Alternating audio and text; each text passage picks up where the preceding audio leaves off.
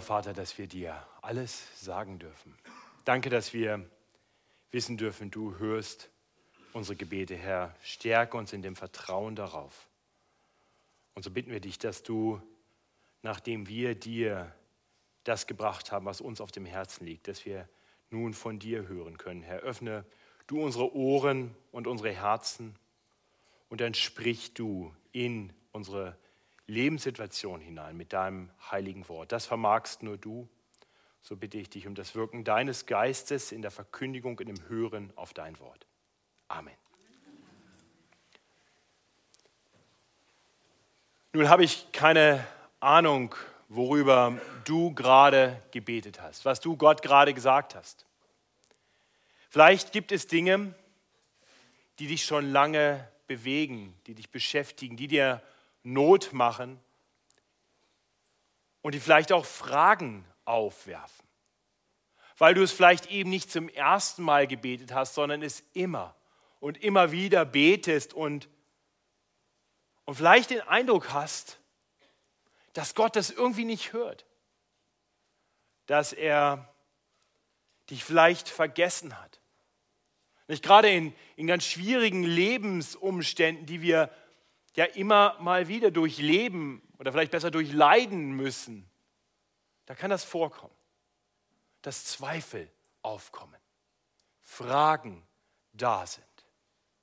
Und so ist es meine Hoffnung und mein Gebet für uns heute Vormittag, dass Gott uns neu stärkt im Vertrauen darauf, dass er ein ewig treuer Gott ist, der denen, die zu ihm kommen, gnädig ist und sie niemals vergisst. Darum geht es in unserem Predigtext. Der findet sich in Kapitel 8 im ersten Buch Mose. Ich möchte Sie herzlich einladen, Ihre Bibeln aufzuschlagen. Ich werde die Texte auszugsweise auch an der Beamerwand projizieren, aber manchmal ist es hilfreich, wenn man die Bibel direkt vor sich hat. Im ersten Buch Mose, Kapitel 8, das ist in der Lutherbibel mit einer Überschrift versehen und da könnte der Eindruck entstehen, dass jetzt hier also eine in sich abgeschlossene neue Einheit kommt, ein neuer Gedanke. Aber das ist natürlich nicht so. Wir sind mittendrin im Bericht über Noah und die Flut. Wir haben schon zwei Predigten zu, dieser, zu diesem Bericht gehört. Angefangen hat der Bericht schon in Kapitel 6. Und Dort wurde schon deutlich, dass die Flut nicht einfach eine zufällige Naturkatastrophe ist, auch nicht ein willkürlicher Akt eines grausamen Gottes. Nein, es war das verdiente, das gerechte Urteil über böse Menschen. So heißt es in Kapitel 6 in Vers 5. Als aber der Herr sah, dass der Menschen Bosheit groß war auf Erden,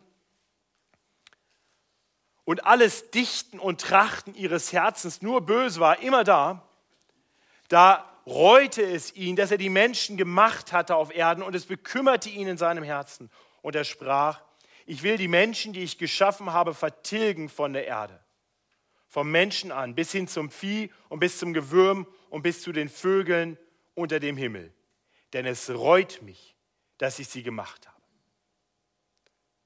Aber Noah fand Gnade vor dem Herrn. Und das sehen wir dann im Fortgang in Kapitel 6, dass Noah Gnade fand bei dem Herrn, dass Gott Noah den Auftrag gibt, eine Arche zu bauen, um gerettet zu werden, wenn dann das Gericht Gottes kommt. Im Rest von Kapitel 6 baut Noah diese Arche genau nach den Anweisungen Gottes. Und dann letzte Woche haben wir in der Predigt über Kapitel 7 bedacht, wie Gott jetzt Noah den Auftrag gibt, samt all seiner Familie, also seiner Frau und seinen Söhnen und deren Frauen und Tieren in die Arche hineinzugehen. Und dann verschließt Gott die Arche. Ich sage es am Ende vom Vers 16 in Kapitel 7. Und der Herr schloss hinter ihm zu. Die Tür geht zu. Und das ist ein ganz entscheidender Moment. Das ist alles entscheidend jetzt, auf welcher Seite der Tür ich stehe. Die, die drin sind in der Arche, die sind jetzt in Sicherheit und die, die draußen sind, die sind verloren. Für sie gibt es keine Rettung mehr vor dem nun kommenden Gericht Gottes. Und so kommt dann die Flut Und so endet Kapitel 7 dann mit tragischen Worten. Dort heißt es, so wurde vertilgt alles, was auf dem Erdboden war, vom Menschen an bis hin zum Vieh und zum Gewürm und zu den Vögeln unter dem Himmel. Das alles von der Erde, das wurde alles von der Erde vertilgt. Allein Noah blieb übrig und was mit ihm in der Arche war. Und die Wasser wuchsen gewaltig auf Erden 150 Tage. Und dann kommt Kapitel 8. Und Vers 1 von Kapitel 8 ist eine Wohltat, ist eine Erlösung inmitten dieser harten Gerichtsworte Gottes. Denn in Vers 1 lesen wir, da gedachte Gott an Noah, an alles wilde Tier und alles Vieh, das mit ihm in der Arche war. Denn wir müssen bedenken, das ist jetzt 150 Tage her, dass Noah die Arche bestiegen hatte und dass die Tür verschlossen wurde. 150 Tage, fünf Monate. Und dann heißt es, da gedachte Gott an Noah.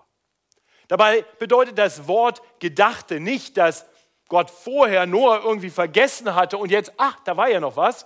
Nein, nein, das Wort gedachte in der Bibel hat fast immer die Bedeutung, dass Gott jetzt eingreift, dass er jetzt etwas tut.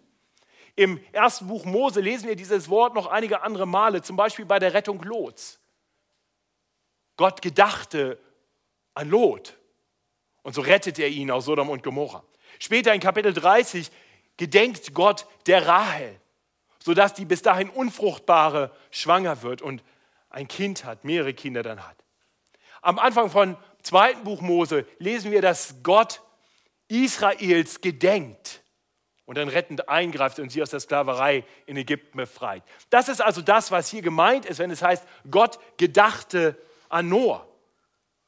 Und so sehen wir, dass das einhergeht mit dem Eingreifen Gottes. Ja, da gedachte Gott an Noah und an alles wilde Getier und an alles Vieh, das mit ihm in der Arche war, und ließ Wind auf Erden kommen.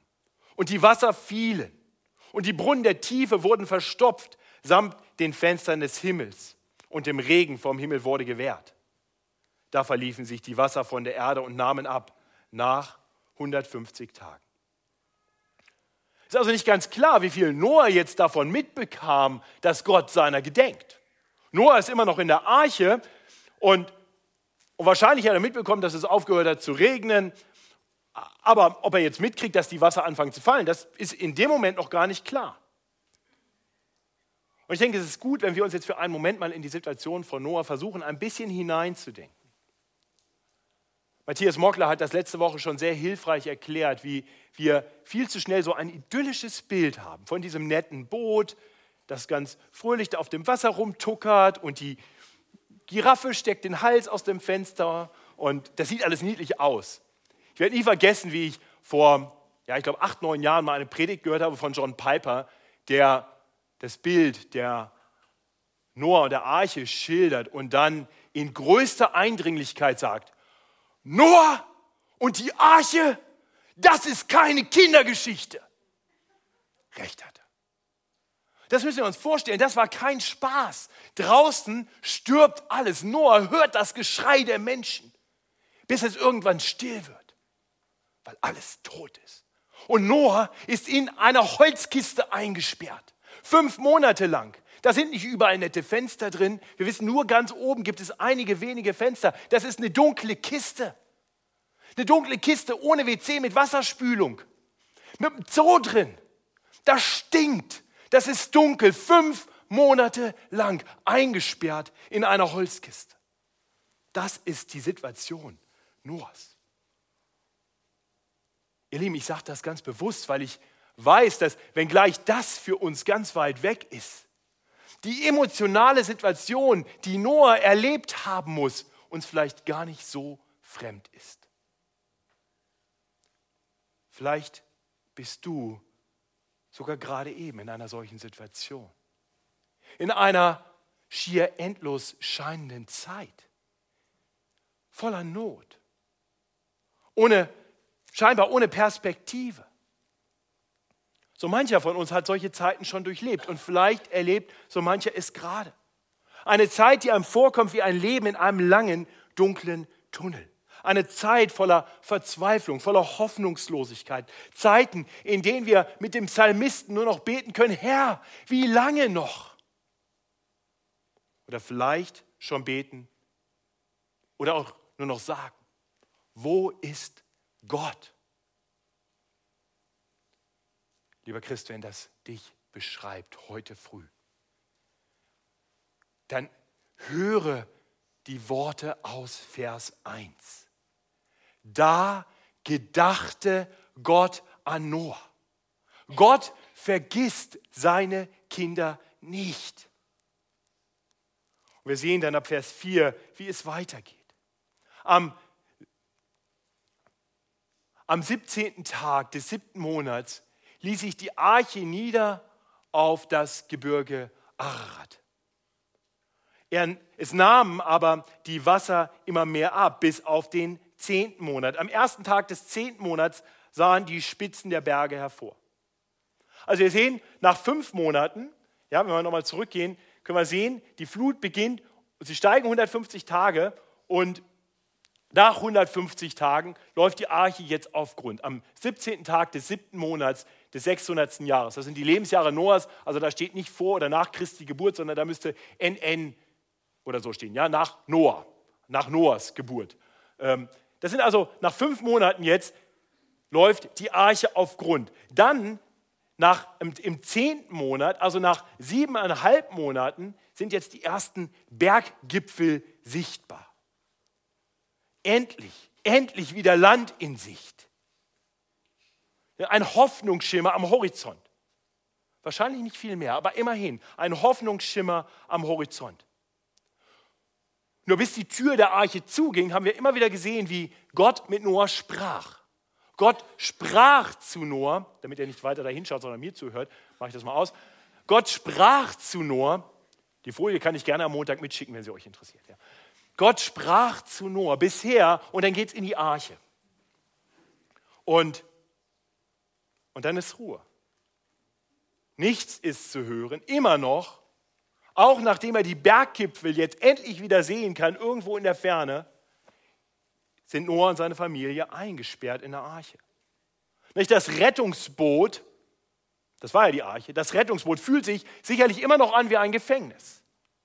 Und dann sehen wir ab Vers 6, und dafür mache ich dann doch nochmal den Bibeltext wieder an, ab Vers 6, was dann geschieht. Nach 40 Tagen tat Noah an der Arche das Fenster auf das er gemacht hatte. Er ließ einen Raben ausfliegen, der flog immer hin und her, bis die Wasser vertrockneten auf Erden. Danach ließ er eine Taube ausfliegen, um zu erfahren, ob die Wasser sich verlaufen hatten auf Erden. Da aber die Taube nichts fand, wo ihr Fuß ruhen konnte, kam sie wieder zu ihm in die Arche, dennoch war Wasser auf dem ganzen Erdboden. Was für eine Enttäuschung das gewesen sein muss. Die Bergkippe waren schon zu sehen. Er wartet noch mal 40 Tage und immer noch kann die Taube nichts finden, wo ihr wo sie ihren Fuß ruhen lassen könnte. Noch immer ist kein Erdboden frei vom Wasser zu finden. Da tat er die Hand heraus und nahm sie zu sich in die Arche. Da harrte er noch weitere sieben Tage und ließ abermals eine Taube fliegen aus der Arche. Die kam zu ihm um die Abendzeit und siehe, ein Ölblatt hatte sie abgebrochen und trug es in ihrem Schnabel. Da merkte Noah, dass die Wasser sich verlaufen hätten auf Erden. Aber er harrte noch weitere sieben Tage und ließ eine Taube ausfliegen. Die kam nicht wieder zu ihm. Ihr Lieben, wir sehen, dass Noah jetzt in der Phase, wo Gott nichts sagt, nicht einfach passiv bleibt. Nein, ich denke, wir können hier etwas lernen über das, was Noah tut und was vielleicht auch für uns handlungsanleitend sein könnte. Da, wo Noah in einer schwierigen Situation ist, wo Noah innere Not leidet. Da lehnt er sich nicht passiv zurück und wartet auf ein Wort von Gott. Er nimmt im Rahmen dessen, was er hat von Gott, was Gott ihm gegeben hat, im Rahmen dieser Dinge, nimmt er jetzt etwas in die Hand. Er gebraucht seinen gesunden Menschenverstand. Er nimmt die Vögel, die Gott ihm ja mitgegeben hat, und sendet sie aus, um sich ein Bild davon zu machen, ob die Erde inzwischen wieder bewohnbar ist. Und das nicht nur einmal. Sicherlich nicht der Hauptpunkt dieser Predigt, aber ich möchte es an dieser Stelle einfach mal sagen, weil ich immer wieder konfrontiert werde, auch von Gemeindemitgliedern mit der Frage, wie wir Gottes Willen erkennen und immer wieder auch eine meines Erachtens ungesunde Haltung erlebe. Nämlich ein, ein Warten darauf, ein falsches, passives Warten darauf, ein Wort vom Herrn zu haben. Ich kann meine Entscheidung erst treffen, wenn Gott mir ein Wort gibt, wenn Gott mir klar sagt, wo es lang geht. Das klingt unheimlich fromm, aber ich glaube, das ist ganz oft gar nicht das, was Gott von uns will. Denn Gott hat uns Ressourcen gegeben, die wir einsetzen sollen. Ich habe vor einiger Zeit eine äh, Nachrichtenmeldung gelesen, die allerdings erfunden ist. Äh, gelesen habe ich sie in einem Buch des Pastors äh, Kevin Young, der in seinem Buch Just Do Something, ein Buch, das ich sehr empfehlen kann, ähm, diese Nachricht zitiert, die aus einem christlichen Satiremagazin kommt. Ich lese uns die mal vor. Vielleicht können wir uns da ein bisschen hineindenken. Und vielleicht entdecken wir uns selber darin wieder oder zumindest teilweise das, was wir schon gehört oder selber erlebt haben. Überschrift, Mann stirbt im Alter von 91 Jahren, während er darauf wartet, Gottes Willen zu erfahren.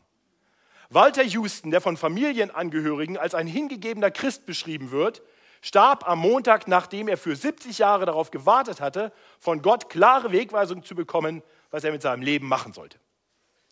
Er war viel zu Hause und hat viel gebetet, aber bekam keine klare Wegweisung, sagte seine Witwe Ruby. Manchmal dachte er, er hätte Gottes Stimme gehört, aber dann war er sich nicht sicher und fing wieder von vorne an. Houston, so sagte sie, hat nie wirklich herausgefunden, was seine Bestimmung war, aber war zufrieden damit, Gott im Gebet ausdauernd danach zu fragen. Wann immer er drauf und dran war, etwas zu unternehmen, brach er das ab, weil er keinesfalls Gott enttäuschen oder gegen seinen Willen handeln wollte, sagte Ruby. Er war sehr bedacht darauf, beständig in Gottes Willen zu wandeln. Das war ihm das Allerwichtigste. Freunde sagen, dass sie den Eindruck hatten, dass ja, es ihnen so vorkam, als hätte Walter nicht alle seine Möglichkeiten genutzt. Walter hatte viele Fähigkeiten, aber kam nie dazu, sie einzusetzen, sagte sein langjähriger Freund Timothy Burns. Ich sagte ihm gelegentlich, er solle mal ein Risiko eingehen. Ah, aber er hatte zu viel Angst, dass er den Herrn enttäuschen könnte. Schon mal sowas erlebt? Ihr Lieben, wenn, wenn Gottes Wort uns in einer Frage keine klare Wegweisung gibt, wenn, wenn wir aus Gottes Wort in einer bestimmten Situation vielleicht auch ja, nichts erleben, was uns jetzt in einer schwierigen Situation hilft, nach vorne zu denken, dann, dann ist unsere Berufung nicht zwingend, die einfach passiv zu bleiben und still weiter zu leiden. Neben seinem absolut zuverlässigen und autoritativen Wort, das wir immer konsultieren sollten, hat Gott uns auch Menschenverstand gegeben und den Menschenverstand von Geschwistern. Deswegen hat er uns in Gemeinden hineingestellt, damit wir voneinander Rat hören können, damit wir einander helfen können, zu erkennen, was vielleicht dran ist. Und auf dieser Basis können wir dann innerhalb des Rahmens, den uns Gottes Wort vorgibt, Entscheidungen treffen, aktiv werden. So wie Noah es hier tut. Er wird aktiv und gerade das lässt seine Hoffnung wieder steigen. Er bleibt nicht in der Verzweiflung. Er sieht nicht nur die Berggipfel, er erlebt nun, dass Land in Sicht ist. Der Ölzweig kommt zurück. Der Rabe kommt nicht mehr zurück. Und so erfährt er, die Flut ist vorbei. Wir lesen im 601. Lebensjahr Noahs, am ersten Tag des ersten Monats, waren die Wasser vertrocknet auf Erden. Da tat Noah das Dach von der Arche und sah, dass der Erdboden trocken war. Und, 27, und am 27. Tag des zweiten Monats war die ganze Erde trocken. Ja, hier nochmal die Übersicht. Uns muss klar sein, das ist jetzt ein Jahr und zehn Tage. Na? Haben wir noch eine Erinnerung? Arche bestiegen am 17. Tag des zweiten Monats des 600 Jahres und jetzt sind wir am 27. Tag des zweiten Monats des 601. Jahres. Ein Jahr und zehn Tage in der Arche. Und jetzt, jetzt redet dann auch Gott wieder. Das heißt es dann, alles Getier, ne, da, da heißt es erst Vers 15, da redete Gott mit Noah und sprach, geh aus der Arche, du und deine Frau, deine Söhne und die Frauen deiner Söhne mit dir. Und dann gibt der Noah einen Auftrag. Und das klingt fast ein bisschen so wie eine neue Schöpfung. Geh, alles Getier, was bei dir, das bei dir ist, von, allen, von allem Fleisch, an Vögeln, an Vieh und allem Gewürm, das auf Erden kriecht, das gehe heraus mit dir, dass sie sich regen auf Erden und fruchtbar sein und sich mehren auf Erden. So ging Noah heraus mit seinen Söhnen und mit seiner Frau und den Frauen seiner Söhne, dazu alles wilde, alle wilden Tiere, alles Vieh, alle Vögel und alles Gewürm, das auf Erden kriecht. Das ging aus der Arche, ein jedes mit seinesgleichen. Und was wir jetzt hier erleben, ist quasi ein Neuanfang, ein kompletter Neuanfang. Die Flut ist vorbei am 01.01.600 und dann einige Wochen später zieht bevölkert wird die Erde, diese neue Erde, diese von aller Sünde reingewaschene Erde, diese komplett neu gemachte Erde wird neu bevölkert mit dem neuen Auftrag, diese Erde nun auch zu füllen, so wie einst bei Adam und Eva. Und wir sehen jetzt in dem Moment, wo Noah aus der Arche rauskommt, da ist in gewisser Weise die Rettung nun vollkommen. Und das, was, was Gott hier uns am, am Beispiel Noahs zeigt über die Art und Weise, wie er rettet, das ist übrigens ganz, ganz ähnlich auch bei uns heute. Die Rettung hatte schon begonnen, als Gott Noah gnädig ansah und ihm sagt, dich will ich retten und ihn in die Arche tut. Er ist jetzt schon gerettet vor der Flut. Und er wird von Gott gerettet, jeden Tag neu. Er wird bewahrt in der Arche, während draußen die Wasser toben. Und dann eines Tages darf er einziehen in eine neue Schöpfung und dann ist die Rettung vollkommen. Lieber Christ, kommt dir das bekannt vor? Wenn du im Glauben zu Jesus Christus gehörst, dann darfst du wissen, an dem Tag, wo Gott dich gnädig ansah und dir dein Herz auftat, sodass du Christus erkannt hast als deinen Retter und Herrn, als du erkennen durftest, dass er deine Schuld am Kreuz auf sich genommen hat und dich so gnädig angesehen hat. An dem Tag wurdest du gerettet. Und weil Gott bei dir ist, alle Tage bis an der Weltende, darfst du wissen, er rettet dich Tag für Tag, auch wenn du inmitten dieser Welt noch lebst. Er ist bei dir alle Tage. Und eines Tages wird diese Welt komplett umgestaltet werden, wird von aller Sünde befreit sein. Es wird eine neue Welt sein, in die du als Christ einziehen wirst. Und dann wird deine Rettung vollkommen sein. So wie bei Noah, so auch bei uns. Und so ist der Auftrag an uns, daran zu denken, dass Gott an Noah gedachte. Das darf uns ermutigen, denn wir dürfen wissen, so wie Noah in der Arche, so leben wir jetzt in einer uns feindlich gesinnten Welt, mit Nöten, mit Schwierigkeiten.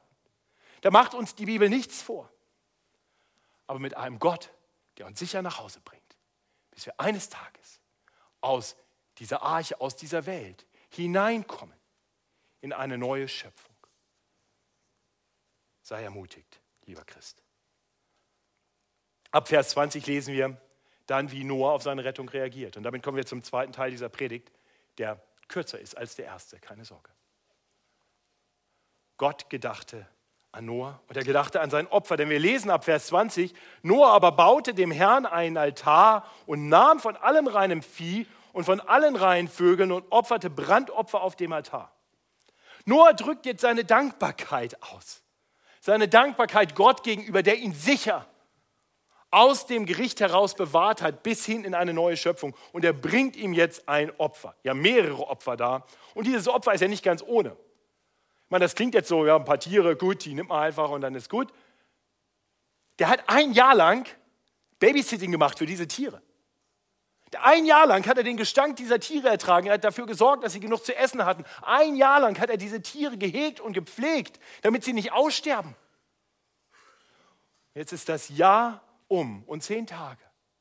Sie kommen endlich raus, um sich zu vermehren. Und jetzt nimmt Noah von diesen Tieren und opfert sie. Das war der Grund, warum er von den reinen Tieren mehr mitbringen sollte als von den unreinen. Er hatte nicht nur ein paar, auch diese Tiere sind nicht ausgestorben. Nein, sie waren ihm Gott, von Gott mitgegeben worden, ganz bewusst, damit er sie opfern konnte. Und nur offenbart hier seine Herzenshaltung. Eine Herzenshaltung größter Dankbarkeit seinem Retter gegenüber. Nun sind wir noch nicht zu Hause. Und doch sind auch wir ja schon gerettet als Christen. Und von daher stellt sich die Frage, wie ist unsere Herzenshaltung Gott gegenüber? Sind wir voller Dankbarkeit? Sind wir motiviert, Gott etwas hinzugeben? Das Neue Testament sagt uns, dass das genau unsere Berufung ist. Keine Opfertiere. Jesus Christus ist das ein für alle Mal Opfer, das gebracht wurde. Nein, unser Opfer sollen wir selber sein. Römer 12, Vers 1 beschreibt, dass wir uns im Anbetracht der von Gott erfahrenen Gnade, seiner Barmherzigkeit, uns ihm hingeben sollen. Mit unserem ganzen Leben als ein Opfer, das lebendig, heilig und ihm wohlgefällig ist. Das sei unser vernünftiger Gottesdienst. Ihr Lieben, lasst uns so leben in Anbetracht unseres gnädigen, unseres gnädigen Rettergottes. Und doch wäre es zu kurz, zu knapp, nicht ausreichend genug, wenn wir dieses Opfer allein als ein Dankopfer ansehen. Denn es ist viel mehr. Und Noah ist nicht primär jetzt ein Vorbild für uns. Nein, hier steckt noch viel mehr drin in diesem Text. Wir sehen hier nämlich, dass dieses Opfer, das gebracht wird, ein Opfer ist, das stellvertretend wirkt. Wir sehen die Verse 21 und 22. Und der Herr roch den lieblichen Geruch und sprach in seinem Herzen, ich will hinfort nicht mehr die Erde verfluchen und der um der Menschen willen, denn das Tracht, Dichten und Trachten des menschlichen Herzens ist böse von Jugend auf. Und ich will hinfort nicht mehr schlagen, alles, was da lebt, wie ich getan habe. Solange die Erde steht, soll nicht aufhören Saat und Ernte, Frost und Hitze, Sommer und Winter, Tag und Nacht. Wir müssen uns klar machen, was Gott uns hier sagt, durch sein absolut irrtumsloses Wort, ist, dass die Herzenshaltung der Menschen immer noch die gleiche ist. Er hat zwar die Erde durch die Flut befreit von aller Sünde, aber jetzt kommen Noah und seine Familie auf diese Erde zurück und mit ihnen ihre Herzen. Und diese Herzen sind die gleichen Herzen, die auch schon vorher alle Menschheit prägte. Das ist das, was hier steht. Das klingt ja wie ein Echo aus Kapitel 6, Vers 5. Hier heißt es wiederum, das Dichten und Trachten des menschlichen Herzens ist böse von Jugend auf. Das heißt, Gott hätte jeden Grund zu sagen, sobald sich die Menschen wieder ein bisschen vermehrt hat und die Bosheit wieder mehr Raum einnimmt auf Erden, nächste globale Flut, wieder Schluss mit dieser Erde, wieder Gericht. Aber Gott sagt, genau das will ich nicht mehr tun. Warum? Weil das Opfer, das Noah gebracht hat, als lieblicher Geruch vor ihm aufsteigt. So sagt er, darum will ich hinfort diese Erde nicht mehr verfluchen. Obwohl ich jeden Grund dazu hätte, denn die Menschen sind noch die gleichen. Dieses Opfer hat eine Funktion, es wirkt auf Gott, sodass er sagt, ich werde das nicht mehr tun. Das heißt, selbst wenn wir jetzt erleben, dass es Flutkatastrophen gibt, da müssen wir doch feststellen, so schlimm das alles ist, sie sind lokal begrenzt. Sie sind nicht mehr global, sie löschen nicht das Leben auf Erden aus. Und das wird auch nicht mehr geschehen, denn Gott hat uns das zugesagt. Dieser Rhythmus, diese Ordnung in der Welt, dieses Gleichgewicht, das Gott gegeben hat, das wird bestehen bleiben. Aber das Problem ist nicht gelöst. Das Problem ist nicht gelöst. Jetzt kommt zwar keine Flut mehr, aber was bedeutet das jetzt für dich und mich hier und heute? Wie sieht es denn mit unseren Herzen aus? Beschreibt das uns etwa nicht? Sind unsere Herzen rein?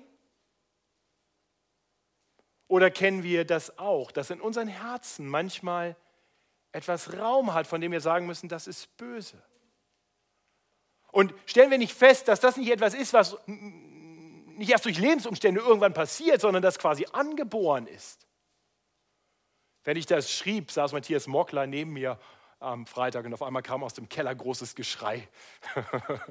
und, und wir guckten uns an und ich war so frei, diesen Satz aus der Bibel zu zitieren. Und er ging nur lächelnd hinweg seiner Tochter entgegen und sagte, so ist das halt. Ja, so ist das halt. Und das ist ein Problem. Weil, weil Gott zwar keine Flut mehr bringen wird, aber sein Wort doch sagt, dass der Sünde soll der Tod ist. Dass wir mit diesen Herzen vor Gott nicht bestehen können. Und von daher ist es zwar eine große Gnade Gottes, dass er Noahs Opfer gnädig ansieht und keine Flut, keine globale Flut mehr senden wird. Und doch ist unser Problem noch nicht gelöst. Und und deswegen ist das Opfer Noahs nur ein Schatten eines Opfers, das wir wirklich brauchen. Eines Opfers, das wir alle brauchen. Ein Opfer, das nicht Noah bringen konnte, weil Noah selber kein ganz reines Herz hat. Ein Opfer, das Gott selber bringen musste. In unserem Video vorhin, da kam Noah nicht vor, aber er hätte gut darin vorkommen können. Denn er weist hin auf einen, der so wie er das Gericht nicht fürchten musste, weil er bei Gott geborgen war. Einen, der Gott ein Opfer darbringt, das Gott dazu veranlasst, die anderen gnädig anzusehen. Noahs Opfer weist uns hin auf Jesus Christus. Nicht in ihm kam Gott, um das bessere, das größere Opfer zu bringen. Er kam und wurde Mensch und lebte reinen Herzens, er allein. Und dann gab er sein Leben hin als stellvertretendes Opfer für viele. Er starb am Kreuz von Golgatha, um, um unsere Schuld auf sich zu nehmen, sodass wir befreit von aller Schuld vor Gott bestehen können. Jeder, der sich ihm im Glauben zuwendet, jeder, der zu Jesus flieht, der in die Arche Jesus hineinkommt, jeder, der sagt, Jesus, bei dir suche ich Schutz und bei dir allein. Dir will ich nachfolgen mein Leben lang. Sei du der Herr meines Lebens. Jeder, der sich Jesus so zuwendet, darf wissen, dass er in ihm sicher geborgen ist, weil er am Kreuz die Schuld für uns bezahlt hat, sodass wir mit ihm neues Leben haben. So wie einst bei Noah sah Gott der Vater auch Jesu Opfer wohlgefällig an und begegnet deshalb allen, die zu Jesus gehören, in Gnade. So wie damals in der Arche, so sind wir in ihm sicher geborgen, wenn Gericht kommt. So wie damals bei Noah werden auch wir, wenn wir zu Christus gehören, eines Tages aus dieser Welt heraus gerettet werden, hinein in einer von aller Sünde reingewaschenen Welt. Auch Gott gedachte Noahs Opfer und war den Menschen gnädig. Und Gott gedenkt an das Opfer desjenigen, der größer und besser ist als Noah und wird deshalb auch uns gnädig sein, wenn wir zu ihm gehören. Und so möchte ich dich fragen heute früh, hast du Schutz gefunden in Jesus? Ist er dein Rettungsboot? Dazu ist er gekommen. Wende dich ihm zu im Gebet. Flieh zu ihm, bevor die Tür zugeht und das Gericht kommt. Denn auch wenn keine Flut mehr kommen wird, so macht das Neue Testament deutlich, es wird ein Tag des Gerichts kommen. Flieh zu Jesus und finde Schutz in ihm. Das ist keine, keine billige Gnade. Okay, dann das nehmen wir mal mit, dann fahren wir mal ein bisschen Boot und dann in Jesus so im übertragenen Sinne und dann sind wir irgendwann im Reinen mit Gott. Nein, uns muss klar sein, dass das Fliehen zu Jesus hin etwas damit zu tun hat, dass wir auch entsprechend handeln. Noah hätte es nicht geholfen, Gnade bei Gott zu finden, wenn er die Arche nicht gebaut hätte. Trotz dem Spott, den er sicher über sich ergehen lassen muss. Es hätte ihm nicht geholfen, wenn er nicht in die Arche geflohen wäre. Aber wirkliches Glauben an das Wort Gottes, wirkliches Glauben daran, dass Gott mich retten wird, wird zwangsläufig dazu führen, dass ich dann auch so handle. Wäre doch idiotisch, wenn Noah Gott geglaubt hätte und gesagt hat, aber ich baue die Arche trotzdem nicht. Ich kann ja gut schwimmen. Es wäre idiotisch zu sagen, naja, ich bleibe aber trotzdem draußen, weil ich mag das so in dem Holzding nicht so sehr. Das wäre idiotisch, der hätte Gott nicht geglaubt. Das heißt, wenn wir Gott wirklich glauben, dann handeln wir entsprechend. Das ist eine Konsequenz des Glaubens. Gerettet aus Glauben allein führt zu Werken. Und, und das führt dann dazu, dass die, die gerettet werden, Entbehrungen erleben. Das Leben in einer uns feindlich gesinnten Welt ist für Christen nicht leicht. Wir erleben das nur oft nicht, weil aus irgendeinem Grund uns Gott in, in besonderer Weise hier schützt vor ganz viel Not. Der Normalfall für Christen in allen Zeiten war und ist, dass, dass bei Christus Schutz suchen auch Entbehrungen mit sich bringt. So wie damals für Noah und seine Familie in der Arche. Bis wir dann eines Tages sicher zu Hause sind. Lieber Christ, du darfst Jesus vertrauen. Ich weiß nicht, was deine Herausforderungen und Nöte sind. Ich weiß nicht, was du im Moment durchleidest oder was Gott in der nächsten Woche oder im nächsten Jahr in dein Leben bringen wird. Krankheit, Arbeitslosigkeit, Beziehungskrisen, Einsamkeit, ein Gefühl größter Überforderung. Ja, vielleicht den Tod selbst. Lieber Christ, Gott gedachte an Noah.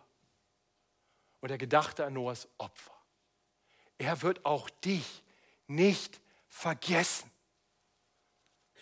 Sei getrost. Er bringt dich sicher nach Hause. Ich möchte beten.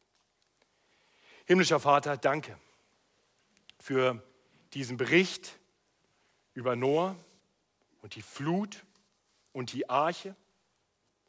Und danke, dass dieser Bericht etwas mit uns zu tun hat. Danke, dass du uns sagst, dass wir in dir Schutz finden vor Gericht.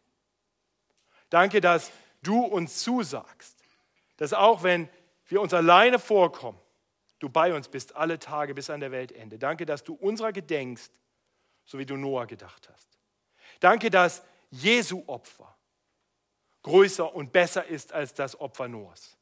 Und wir nicht nur sicher sind vor globalen Flut, vor einer globalen Flut, sondern sicher sind in jedem Gericht, selbst durch den Tod hindurch.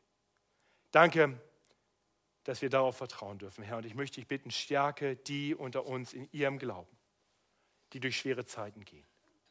Hilf ihnen zu erkennen, du bist bei ihnen. Herr, und bereite all die unter uns vor auf solche Phasen, die da kommen mögen. Aber danke, dass du bei uns bist, dass du uns nicht vergisst. Danke, dass du uns festhältst. Amen.